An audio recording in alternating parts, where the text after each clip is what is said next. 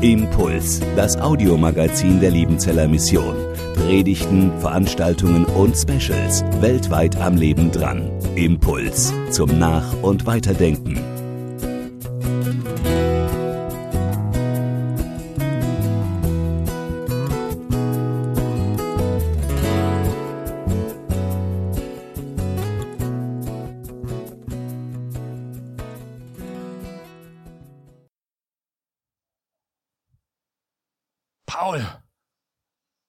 Aufstehen. Es ist 5.30 Uhr. Sanft, aber bestimmt streichelt Pauls Mutter ihren Zögling langsam wach. Ah. Was wächst du mich mitten im Tiefschlaf? Lass mich schlafen grumbelt Paul und dreht sich wieder um Richtung Wand. Aber Paul, du hast heute Mathearbeit. Und du weißt, die letzte lief nicht ganz so gut. Du musst dir noch alles nochmal anschauen. Heute nicht, sagt Paul. Heute bin ich biblisch ausnahmsweise. Biblisch? Ja, ich habe in Liebenzell manches gelernt. Unter anderem auch, es ist umsonst, dass ihr früh aufsteht und hernach lang sitzt. Den Seinen gibt's der Herr im Schlaf, seine Freunde bekommen's im Schlaf. Beim Hinausgehen murmelt die Mutter, weißt du sicher, ob du zu seinen Freunden gehörst? Und sie muss nachschauen, wie war das denn nochmal? Psalm 127. Wenn der Herr nicht das Haus baut, so arbeiten umsonst die daran bauen.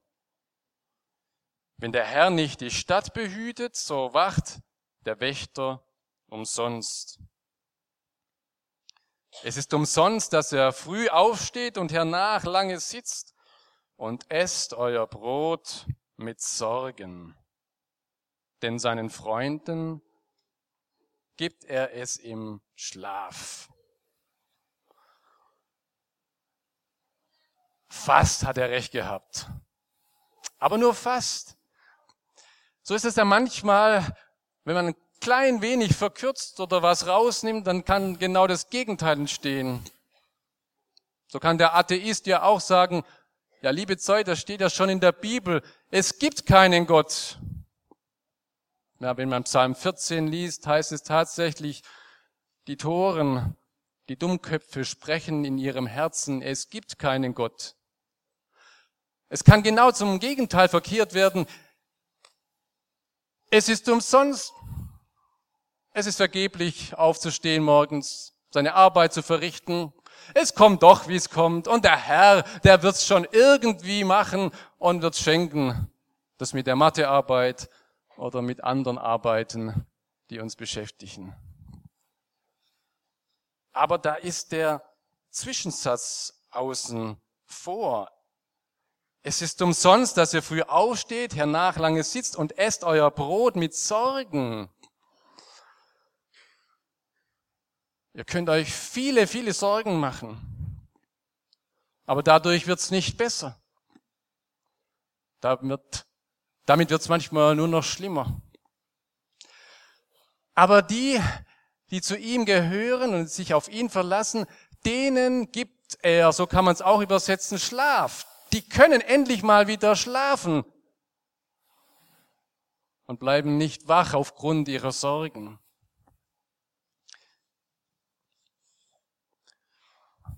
Ich habe das Kopfkissen mitgebracht, damit ihr euch das merkt. Das hat übrigens Jesus mal ausprobiert. Das stimmt. Er hatte ein Kopfkissen irgendwo in einem Boot. Davon lesen wir im Markus Evangelium, Kapitel 4. Er fuhr mit seinen Jüngern über den See und irgendwann kam ein großer Wind und Wellen Und die Wellen schlugen ins Boot und das Wasser kam herein und sie schöpften und machten und taten und es passierte nichts, es wurde nur noch schlimmer. Und dann heißt es, Jesus war hinten im Boot und schlief auf einem Kissen. Der konnte schlafen mitten im Sturm. Und sie weckten ihn auf und sprachen zu ihm, Meister, fragst du nichts danach, dass wir umkommen? Die hatten ihre Sorgen. Und sie rüttelten ihn und sagten, du, du bist sorglos, du musst aufwachen. Wir gehen sonst unter.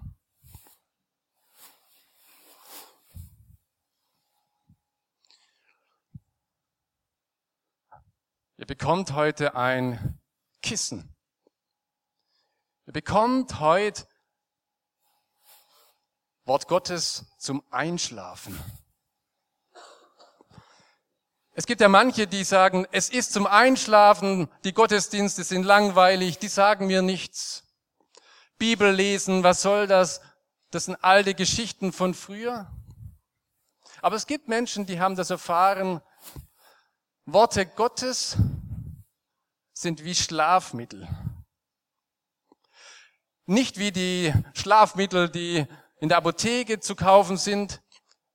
Die helfen am Anfang und dann irgendwann wirken die gar nicht mehr. Im Gegenteil, man wird abhängig von ihnen. Aber Gottes Wort ist ein Schlafmittel, das sich immer mehr öffnet und immer mehr wirksam wird, je mehr wir es anwenden.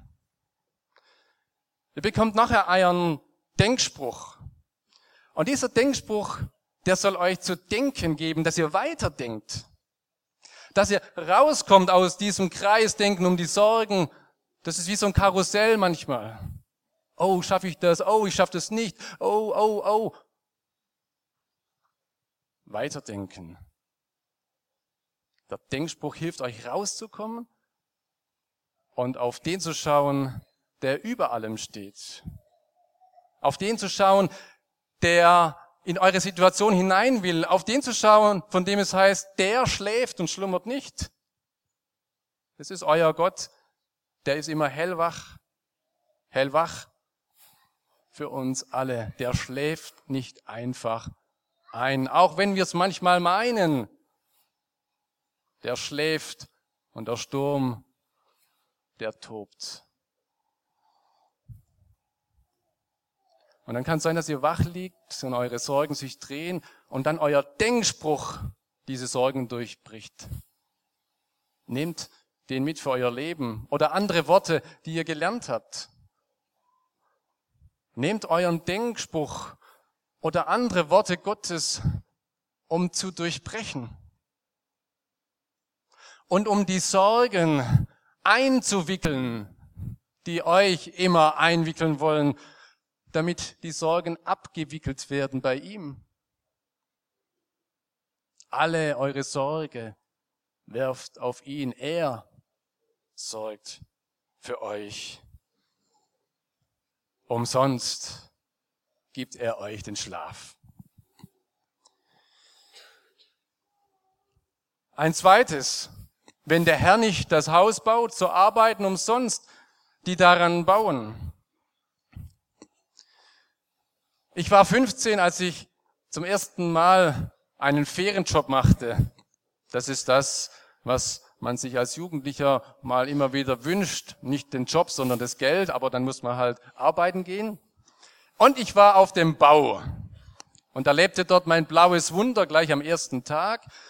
Denn einer der Bauarbeiter, der hat es zur Gewohnheit, dass er beim Arbeiten Bier trank. Ich weiß nicht, wie die Mauern dann geworden sind. Andere brauchten das nicht. Zum Glück ist es heute verboten, aber damals war es noch so. Und dann sollte ich einkaufen gehen, Hofbräu, und ich habe Schwabenbräu gebracht, weil ich kein Hofbräu gefunden habe als 15-Jähriger. Ich weiß gar nicht, wie ich durch die Kasse kam. Die haben mir das einfach abgerechnet und dann kam ich mit Schwabenbräu daher und er hat mich wieder zurückgeschickt und sagt, ich trink Hofbräu. Ja, den Unterschied weiß ich bis heute noch nicht. Auf dem Bau arbeiten, das sollte man nüchtern sein, damit die Wände gerad werden. Und die, die schon gebaut haben unter ihnen, die wissen, das ist Stress pur. Bis es endlich alles steht, bis man da alle Hürden beseitigt hat. Und wenn dann endlich die Einweihungsfeier ist, dann schnauft man durch. Und dazwischen drin gibt's ja dann noch die Feier, wo das, das Dach aufgesetzt wird, die Zimmermänner kommen. Und als Vikar wurde ich dann immer auch dazu eingeladen zum Richtfest. Und dann habe ich meistens dieses Wort genommen beim Richtfest und gesagt, ihr habt viel geschuftet und gemacht, aber wer hat euch die, die Kraft dazu gegeben? Ihr seid stolz auf das, was geschehen ist, aber wer hat euch Gelingen gegeben? Wer hat euch Gesundheit gegeben? Das hat doch keiner und kann keiner von sich aus darüber verfügen. Es ist doch alles geschenkt.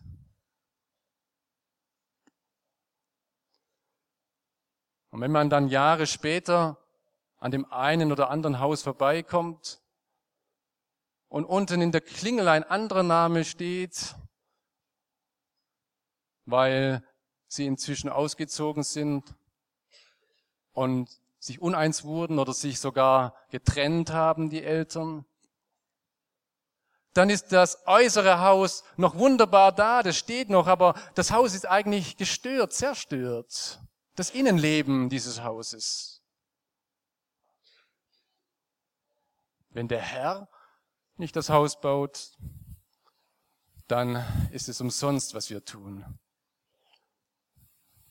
Ihr erinnert euch an die Geschichte, die Jesus einmal erzählt vom Hausbauen. Jesus war ja auch Bauhandwerker und er wusste, wie das funktioniert. Und er erzählt die Geschichte von zwei, die ein Haus bauen. Der eine baut sein Haus auf den Sand und der andere auf den Felsen. Der Sandbauer, der geht schneller voran und erfolgreich steht sein Haus da, bis der Sturm kommt und die Wellen und dann alles weggeschwemmt wird. Alles war umsonst. War das Jahr umsonst bei euch?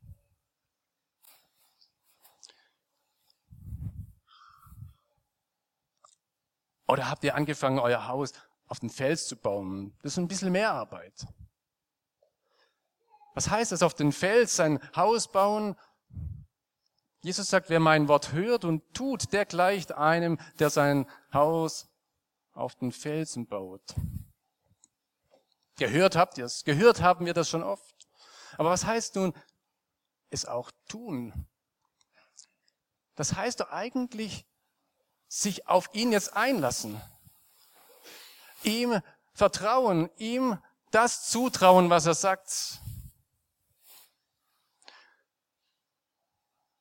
Und das Fatale ist, dass das, was er uns geben möchte, Liebe, Vergebung, das ist umsonst, das kostet nichts. Und immer wenn es was umsonst gibt, dann ist da immer ein Haken dran in unserem Verständnis. Wenn da einer klingelt und sagt, also ich habe hier umsonst Orangen zu verkaufen, dann machen wir so und sagen, nee, da ist irgendwie, da kommt jetzt gleich noch irgendwas.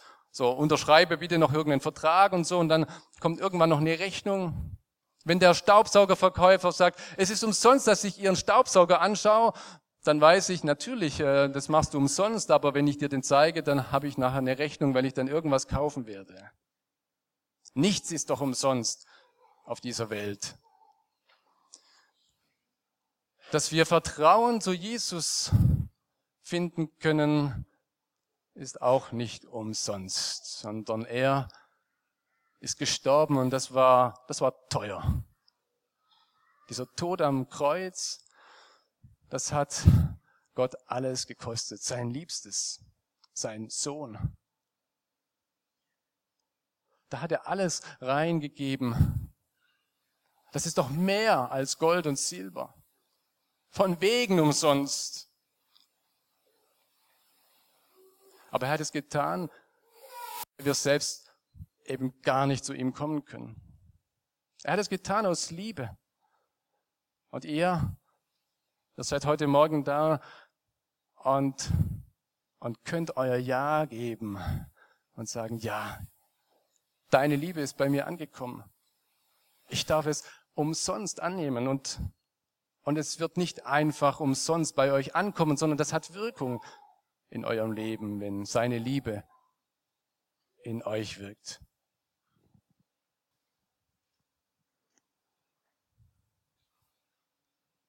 Ein letztes.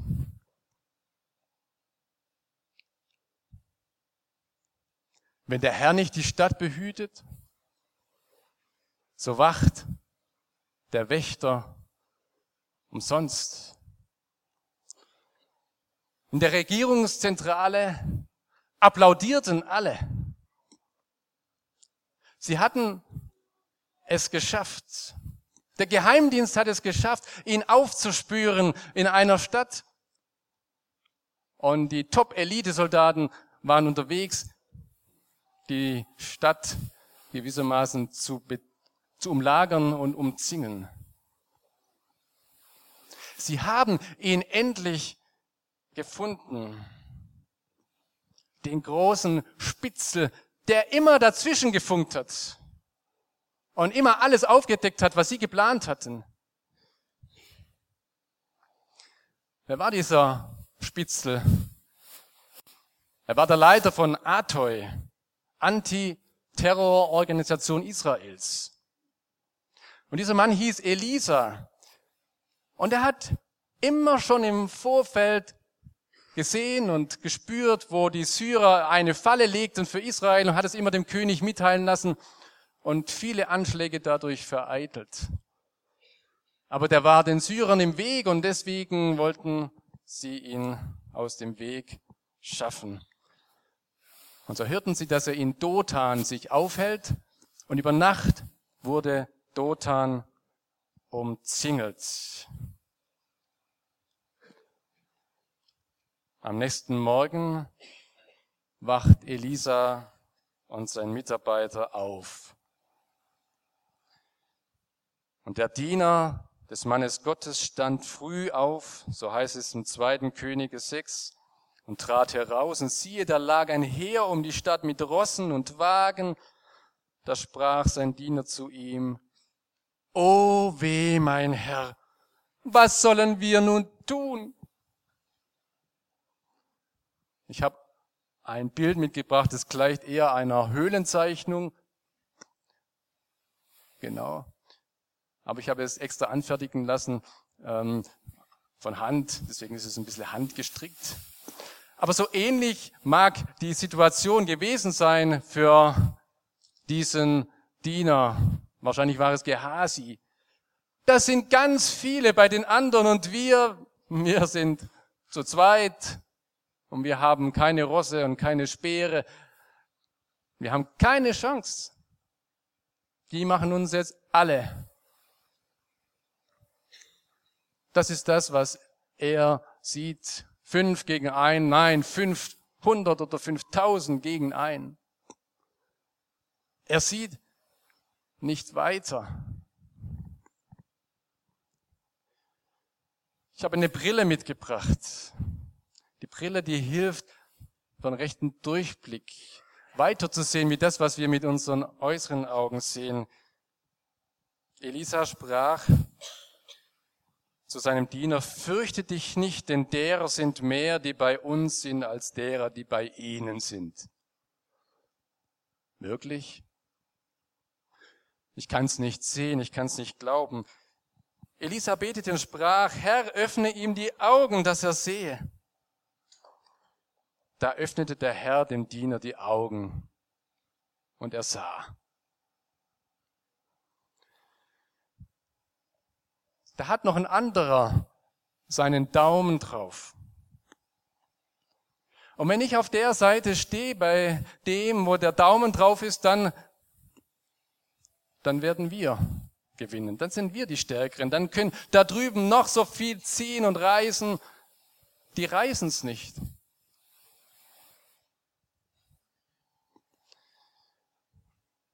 Paulus sagt es mal so, ich bin gewiss, dass weder Tod noch Leben, weder Engel noch Mächte, weder Zukünftiges noch Gegenwärtiges, weder Hohes noch Tiefes, Nichts, aber auch gar nichts kann mich scheiden und trennen von der Liebe Gottes, die in Jesus Christus bei mir angekommen ist. Menschenskind, ich wünsche euch, dass ihr immer wieder diese Brille aufsetzt. Dass Gottes Hand da ist. Der kann mal draufdrücken oder der kann seine Hand um euch legen. Und sie ist nicht nur in eurer Nähe, sondern ihr seid sogar in seinen Händen. Nein, nicht nur in seinen Händen, sondern durch Gottes Geist ist Gott in euch. Er hat es versprochen und verheißen, dass er in unser Leben hineintritt, wenn wir ihn einladen und dass er uns und unser Leben nicht nur begleitet, sondern prägt. Und wenn er in unserem Leben lebt, dann ist gewissermaßen das Unvergängliche, das Bleibende, das Starke, es ist eingetreten in unser Leben. Und dann darf ich gewiss sein, egal was passiert oder was kommt, ich bin in seiner Hand.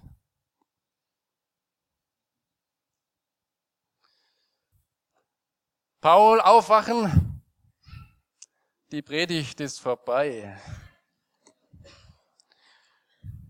Ja, was hat er denn gesagt? Der Prediger. Das Wort Gottes ist zum Einschlafen, aber auch zum Aufwachen, zum Wachwerden, jeden Tag neu. Gott segne euch heute und auf eurem Lebensweg. Amen.